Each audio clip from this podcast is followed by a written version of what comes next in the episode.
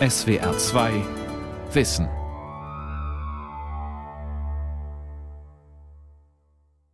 Mit der SWR2 Aula und dem Thema Was die Welt im Innersten zusammenhält. Religion und Naturwissenschaft Teil 1 am Mikrofon Ralf Kaspari. Hans Küng Emeritierter Philosophieprofessor, Schweizer Theologe, Publizist, einer der bekanntesten Kirchen- und Papstkritiker unter den katholischen Theologen der Zeitgeschichte, Küng feierte vor einigen Tagen seinen 90. Geburtstag und aus diesem Anlass wiederholen wir einen dreiteiligen Aula-Vortrag, in dem Küng, der Universalgelehrte, fragt, ob sich Erkenntnisse der modernen Naturwissenschaften mit Religion verbinden lassen wo Gott ins Spiel kommt, ob er überhaupt noch einen Platz hat in den Modellen der Astrophysik, der Molekularbiologie oder der Hirnforschung. Heute im ersten Teil geht es um die Astrophysik und um die Theorie des Urknalls. Teil 2 und 3 kommen dann jeweils am Karfreitag und Ostersonntag. Big Bang ist kein bloßer Beginn geht es doch nicht nur um einen einzelnen ersten Moment, um die erste Hundertstel Sekunde innerhalb einer Abfolge vieler vergleichbarer Momente einer beginnenden Weltgeschichte. Nein, es geht um die schlechthinige Ermöglichung einer Weltgeschichte. Nicht nur um den zeitlichen Anfang, sondern um den Anfang der Zeit. Das heißt, kein relativer, sondern absolut erste Anfang, der kein Anfang innerhalb der Weltzeit oder Zeitwelt sein kann, ja, ohne den die Weltzeit oder Zeitwelt gar nicht erklärt werden kann. Doch sofort Warnung. Machen wir uns die Arbeit nicht zu leicht. Naive Christen haben die Theorie von der Singularität, vom Urknall herangezogen zum Beweis der Wahrheit einer Weltschöpfung. Und Gott sprach, es werde Licht, und es ward Licht der erste Tag.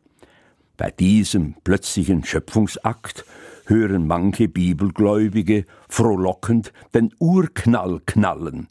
Aber das ist ein grundlegendes Missverständnis des schöpferischen Lichtwortes der Bibel. Und warum? Ja, weil die Bibel nicht naturwissenschaftliche Fakten bieten will. Doch ernst zu nehmen von Gläubigen und von Nichtgläubigen ist zweifellos die mit dem Urknall verbundene Erkenntnis, unser Universum ist endlich. Wenn sich dieses Universum einem Zeitpunkt verdankt, dann ist es endlich in der Zeit, wie heute viele Naturwissenschaftler annehmen. Es gab unser Universum nicht immer und wird es vielleicht irgendwann nicht mehr geben. Der Kosmos hat also ein bestimmtes Alter, vermutlich 13,7 Milliarden Jahre, so die neuesten Messungen der 2001 vom Weltraumbahnhof Cape Canaveral gestarteten Sonde WMAP. Ist das Universum aber als offen oder als geschlossen zu betrachten? Der Kosmos unendlich groß oder hat er ein endliches Volumen? Ist er endlich im Raum auch das neueste, weltgrößte Teleskop in Arizona, LBT, zwei riesige Spiegel mit Durchmesser von jeweils 8,4 Metern, wird zwar das Licht einer brennenden Kerze in 2,5 Millionen Kilometern nachweisen können, doch keine Grenzen des Universums. Die Frage nach dem richtigen Weltmodell ist wohl noch immer nicht endgültig beantwortet. Nach wie vor ist nicht eindeutig geklärt, ob die Expansion des Weltalls dauernd weitergeht oder einmal zum Stehen kommt und danach vielleicht wieder in Kontraktion übergehen wird als um die Mitte des 20. Jahrhunderts in apologetischen christlichen Schriften versucht wurde, den Zeitpunkt des Urknalls tatsächlich mit einer göttlichen Weltschöpfung zu identifizieren, haben auch nicht marxistische Naturwissenschaftler, so berichtet der deutsche Astronom Otto Heckmann, beunruhigt über diese theologischen Tendenzen ihre kosmologische Quelle einfach zu verstopfen beschlossen. Sie schufen die Steady-State Cosmology, die Kosmologie des expandierenden, aber doch unveränderlichen Universums. Diese Theorie wurde vertreten vor allem vom Mathematiker und Astronom Fred Hoyle, der 1950 in einem Radiovortrag das Wort Big Bang sozusagen als Schimpfwort erfunden hatte. Er vertritt ein ewiges Universum im Gleichgewicht, das sich ohne zeitlichen Anfang und zeitliches Ende ausdehnt und bei dem durch fortwährende Materieerzeugung eine gleichbleibende Materiedichte vorliegt. Doch muss die Verdünnung der Materie infolge fortwährender Expansion ausgeglichen werden durch eine Spontanerzeugung von Materie. Doch dies widerspricht dem zweiten Hauptsatz der Thermodynamik, dem Entropiesatz, von der Nichtumkehrbarkeit physikalischer Vorgänge. Und nach der Entdeckung der Hintergrundstrahlung und stets neuer Bestätigungen des Standardmodells neuestens im Jahr 2005 durch zwei unabhängig arbeitende Forscherteams mit Teleskopen in New Mexico und Australien, gilt dieses Steady-State-Modell erst recht als widerlegt und wird heute bestenfalls von Außenseitern vertreten. Doch auch die Urknalltheorie, meine Damen und Herren, wirft grundlegende Fragen auf, die bisher erst wenig befriedigende Antworten gefunden haben und die Naturwissenschaftler nicht mit einem Achselzucken abtun sollten. Das gilt selbst für manche hochkarätige Physiker angesichts der Frage nach dem letzten Woher des Kosmos. So erklärt etwa der Nobelpreisträger für Physik 1986, Gerd Binnig, Zitat, vielleicht ist das Ganze so entstanden, durch eine Reproduktion von irgendetwas, ich weiß noch nicht was, ist überhaupt Vakuum entstanden oder der Raum. Mit diesem Raum sind auch Eigenschaften des Raumes entstanden, zum Beispiel seine Symmetrien, und durch Reproduktion dieser Eigenschaften sind irgendwelche Energieformen entstanden, wie das kann ich nicht sagen. Ende des Zitats. Oder aber der Elementarteilchenphysiker Steven Weinberg, der 1979 mit zwei anderen Physikern den Nobelpreis für die vereinheitlichte Theorie der schwachen und elektromagnetischen Wechselwirkungen erhielt und der in seinem höchst instruktiven Buch über die ersten drei Minuten der Ursprung des Universums ausführt, ich zitiere, noch weniger begreift man, dass dieses gegenwärtige Universum sich aus einem Anfangszustand entwickelt hat, der sich jeder Beschreibung entzieht und seiner Auslöschung durch unendliche Kälte und unerträgliche Hitze entgegengeht. Je begreiflicher uns das Universum wird, umso sinnloser erscheint es auch. Doch, fährt er weiter, wenn die Früchte unserer Forschung uns keinen Trost spenden, finden wir zumindest eine gewisse Ermutigung in der Forschung selbst. Die Menschen sind nicht bereit, sich von Erzählungen über Götter und Riesen, der Edda-Sagen trösten zu lassen. Das Bestreben, das Universum zu verstehen, hebt das menschliche Leben ein wenig über eine Farce hinaus und verleiht ihm einen Hauch von tragischer Würde. Soweit der Physiker Steven Weinberg. Also, meine Damen und Herren, Sinnlosigkeit des Universums und Tragik des Menschenlebens, da ist man versucht, solchen Physikern die viel diskutierte Wette des genialen Physikers, Mathematikers und Philosophen Blaise Pascal vorzulegen, die nicht von schwarzen Löchern oder Götter und Riesen handelt, sondern eine fundamentale Alternative zur Wahl stellt Dieu est ou il n'est pas. Gott ist oder er ist nicht. Beide Möglichkeiten sind nach Pascal freilich ungewiss. Die Vernunft kann hier nichts bestimmen, sagt er. Worauf wollen Sie setzen? Aus Gründen der Vernunft können Sie weder das eine noch das andere tun. Aus Gründen der Vernunft können Sie aber auch weder das eine noch das andere verbieten. Seien Sie also nicht die des Irrtums, die eine Wahl getroffen haben, denn darüber können Sie nichts wissen. Das ist für Pascal der entscheidende Punkt. Er sagt, man muss wählen, nicht wählen ist auch eine Wahl. Und wie stehen die Chancen aus der Natur der Alternative, unendliches glückliches Leben oder dem Nichts und aus der Größe des Einsatzes, endlicher Einsatz für Unendliches, überlegt man dies genau, stehen die Chancen von Unglauben und Glauben wie null zu unendlich. Man verliert also nach Pascal in jedem Fall nichts. Wenn man an Gott glaubt, kann aber alles gewinnen. Einer, der mehr als andere unter dem Problem des Atheismus litt, der Antichrist, Friedrich Nietzsche, hat sich in seinen letzten Jahren deutlich gegen den selbstsicheren, optimistischen Atheismus, wie er sagt, unserer Herren, Naturforscher und Physiologen gewandt, den er nur noch als einen schlechten Spaß, sagt er, empfinden könnte. Denn ihnen fehlt die Leidenschaft in diesen Dingen, schreibt Nietzsche, das Leiden an ihnen. Man muss das Verhängnis an sich selbst erlebt. Man muss an ihm fast zugrunde gegangen sein, um hier keinen Spaß zu verstehen. Aber unsere Herren Naturforscher und Physiologen, so sage nun ich, können uns vielleicht helfen bei der Präzisierung der wichtigen Fragestellung. Woher kommt die kosmische Feinabstimmung? Die Astrophysik konzentriert sich zurzeit vor allem auf zwei Themengebiete, auf die Entstehung der ersten Strukturen im Universum und auf die Suche nach extraterrestrischem Leben.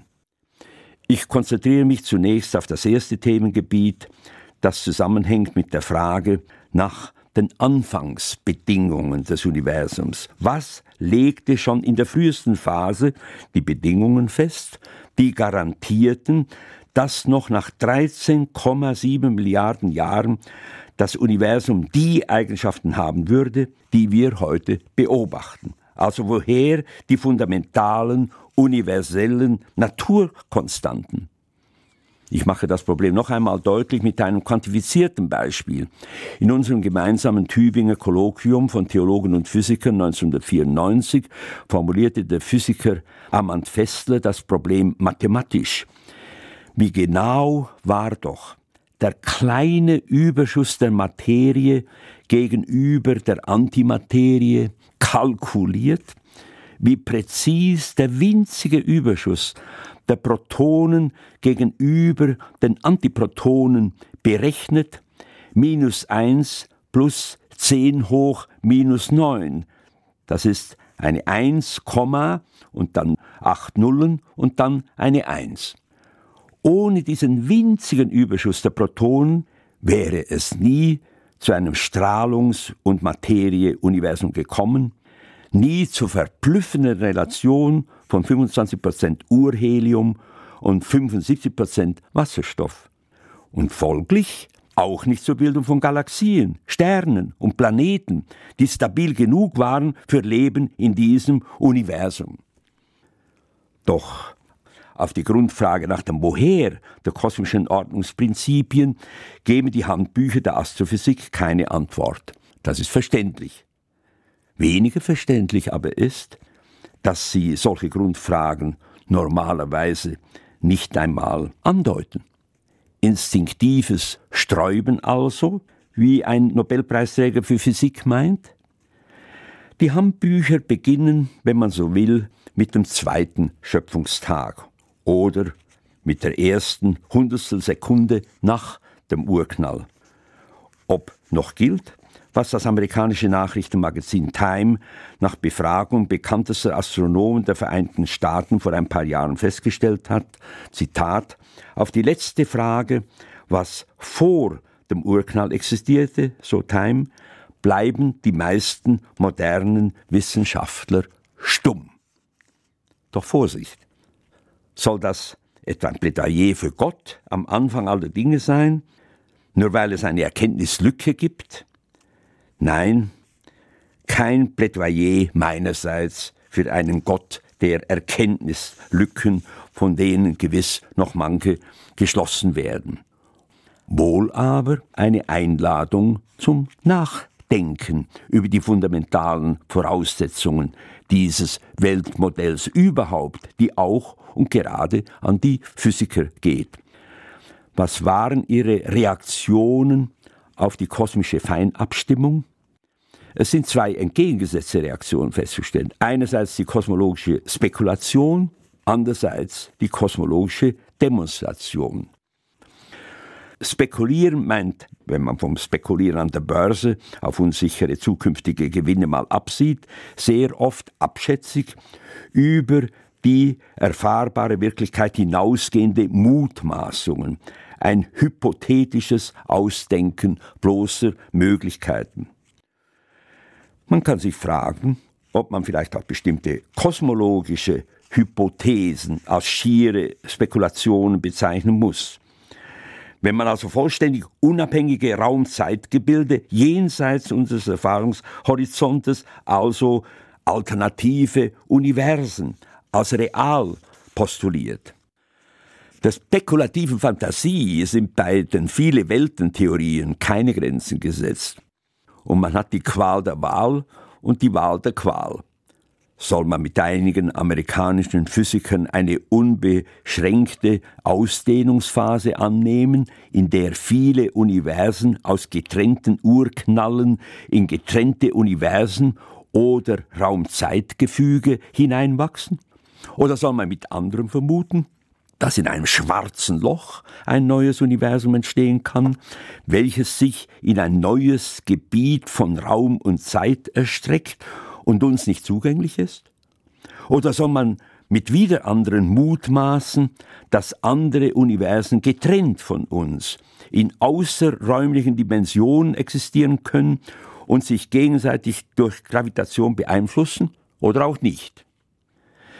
Ich vermag nicht zu beurteilen, meine Damen und Herren, welche der zahlreichen Theorien, Steady State Theory, String, Superstring oder M-Theorie, vor allem mit dem Ziel entwickelt wurden, die kosmische Singularität als irrelevant aufzuzeigen, umso der Herausforderung des Buches Genesis auszuweichen und die Gottesfrage ignorieren zu können. Selbst über ein unserem aktuellen Universum vorausgegangenes Proto-Universum und eine Vor-Urknall-Ära spekuliert man, aber ohne alle Belege.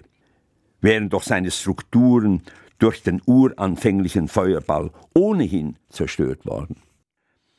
Eine große physikalische Theorie von einem völlig in sich geschlossenen Universum, ohne Rand und ohne Grenze, ohne Anfang und ohne Ende, das postulierte, auch wieder ohne alle empirischen Belege, der berühmte Stephen Hawking.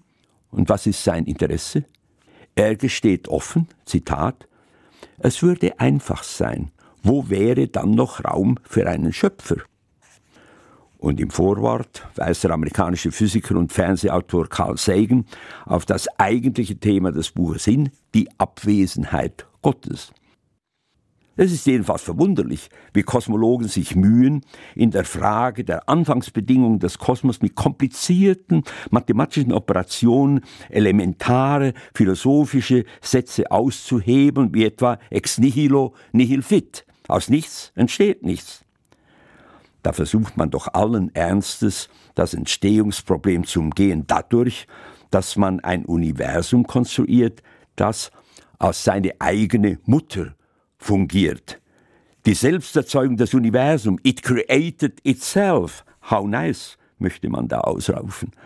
Angesichts der Selbstsicherheit, mit der solche Theorien vorgetragen werden, fühle ich mich an das Wort erinnert, das der russische Nobelpreisträger für Physik Lev Landau gesagt haben soll, Kosmologen irren sich oft, aber sie zweifeln nie.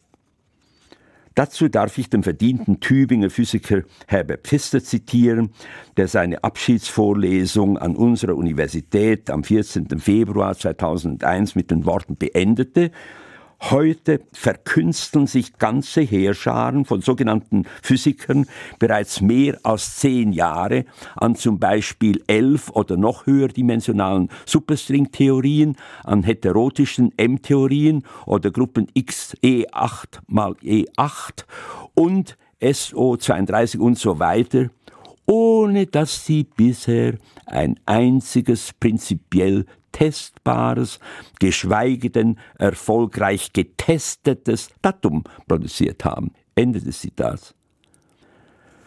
Zu zahlreich sind die Zeugnisse kompetenter Naturwissenschaftler von einer instinktiven Opposition oder einem beabsichtigten Umweg angesichts einer Singularität, als dass man die Frage des Motivationshintergrundes kosmologischer Theorienbildung vernachlässigen dürfte.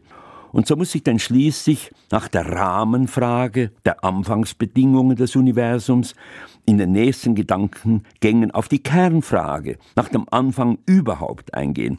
Warum gibt es nicht nichts? Neue Ergebnisse der Forschung werfen auch immer wieder neue Fragen auf, immer mehr wissen wir und immer weniger scheinen wir das Ganze zu verstehen. Denn immer schwieriger wird es, sich ein kohärentes Bild vom Kosmos zu machen. Unendlich viel bleibt ungeklärt, die physikalische Wirklichkeit ist weithin unanschaulich. Wie der faszinierende physikalische Makrokosmos, so lässt sich auch der nicht weniger faszinierende Mikrokosmos der subatomaren Teilchen nur noch unscharf mit unseren Begriffen darstellen. Wie soll ich mir die von der Elementarteilchenphysik erforschen unglaublich kleinen Prozesse vorstellen, in der Größenordnung bis zu 10 hoch minus 15 Zentimeter, also ein Billiardstel Zentimeter und Geschwindigkeiten von 10 hoch minus 22 Sekunden gleich 1 durch 10 Trilliarden Sekunden. Auch viele Naturwissenschaftler sehen es so. Ihre Wissenschaft sitzt auf Inseln des Wissens und hat nur ein eingeschränktes Bild vom Kosmos. Nach den neuesten Messungen jener schon erwähnten Weltraumsonde WMAP steht ebenfalls fest, wir kennen nur vier Prozent des Weltalls. Nur so viel nämlich besteht aus gewöhnlicher, sichtbarer Materie, also aus Sternen, Planeten, Monden. Und der unbekannte Rest, der besteht aus 23 Prozent dunkler Materie und 73 Prozent dunkler Energie. Das heißt, 23 Prozent dunkle Materie, die örtlich gebunden als Gravitationskraft wirken soll, damit die Galaxien nicht auseinanderfliegen vermutlich eine gewaltige Masse unsichtbarer und unhörbarer Elementarteilchen, nach denen man seit langem in verschiedenen Forschungsteams fieberhaft sucht. Bezeichnet werden sie als WIMPs, zu Deutsch Feiglinge, doch gemeint sind schwach wechselwirkende massive Teilchen, im Fachjargon heißt es Weakly Interactive Massive Particles, WIMPs. Ja, es ist ein schwindelerregendes Wunder und erregt in uns Menschen doch keinen Schwindel, was sich da Stunde um Stunde abspielt. Mit etwa 1000 Kilometer pro Stunde, abhängig vom Breitengrad, in Tübingen am 51. Breitengrad, 1050 Kilometer pro Stunde, kreisen wir um unsere eigene Erdachse. Unsere Erde aber kreist mit über 100.000 Kilometer pro Stunde um die Sonne und unser ganzes Sonnensystem kreist gleichzeitig mit 800.000 Kilometer pro Stunde um das Zentrum der Milchstraße. Das alles war nicht immer so und wird wohl auch nicht immer so bleiben. Eine großartige Illustration für die Nichtnotwendigkeit, die Kontingenz, die Instabilität und Relativität der Menschheit, unseres Planeten, eines Weltalls, das sich ausdehnt ausdehnt. Wohin? Zumindest die Frage nach dem Woher müsste zu klären sein. Während die Argumente der Physik auf Beobachtung, Experiment und Mathematik aufgebaut einen logisch zwingenden Charakter haben, können die philosophisch-theologischen Argumente für die Annahme einer metaempirischen Wirklichkeit bestenfalls eine Hinführung und Einladung sein. Das heißt, in diesen letzten Fragen herrscht kein intellektueller Zwang, da herrscht Freiheit. Zugleich hat sich deutlich gezeigt, das naturwissenschaftliche Instrumentarium versagt angesichts der Frage nach dem letzten Woher dieser rätselhaften Wirklichkeit. Die Ereignisse zum Zeitpunkt t gleich Null sind der Physik grundsätzlich unzugänglich.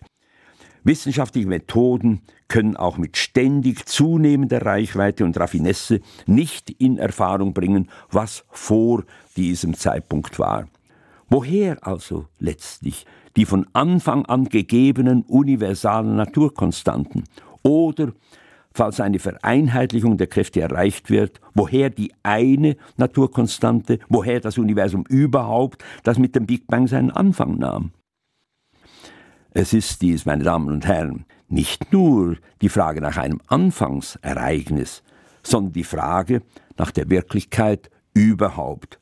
Warum gibt es überhaupt etwas und nicht vielmehr nichts.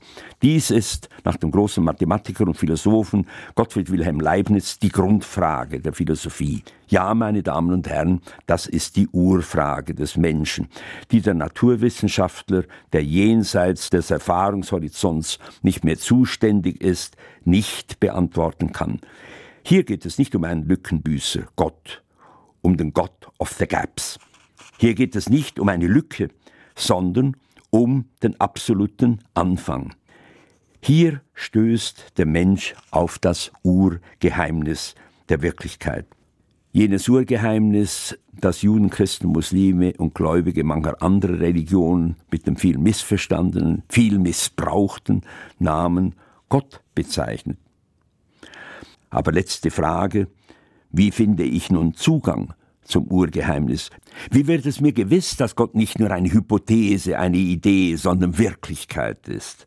Es ist bereits deutlich geworden, nicht auf dem Boden reiner Theorie, sondern, im Prinzip hat Kant recht, auf dem Weg der gelebten und reflektierten Praxis sind auf die großen Grundfragen der Wirklichkeit Antworten zu suchen. Also nicht durch theoretische Operation der reinen Vernunft, allerdings auch nicht nur durch irrationale Gefühle oder pure Stimmungen, vielmehr aufgrund einer vertrauenden, rational verantwortbaren Grundentscheidung und Grundeinstellung. Ich habe diese Vertrauenshaltung für mich immer mit Schwimmen lernen verglichen, das nicht durch Stehen am Ufer oder einen Trockenschwimmkurs erfolgt, sondern, vielleicht von anderen geholfen, durch das Wagnis, sich mit Haut und Haar auf das rätselhafte Wasser einzulassen, das freilich nur den trägt, der sich ihm anvertraut und sich nicht steif verhält, sondern sich bewegt.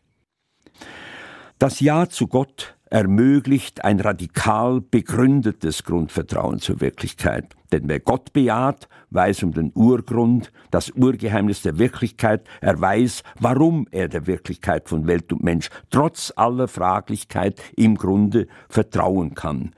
Mein Gottvertrauen als qualifiziertes, radikales Grundvertrauen vermag mir die Bedingung der Möglichkeit der fraglichen Wirklichkeit anzugeben. Insofern zeigt es eine radikale Rationalität, die sich vom ideologischen Rationalismus, der die Ratio verabsolutiert, klar unterscheidet.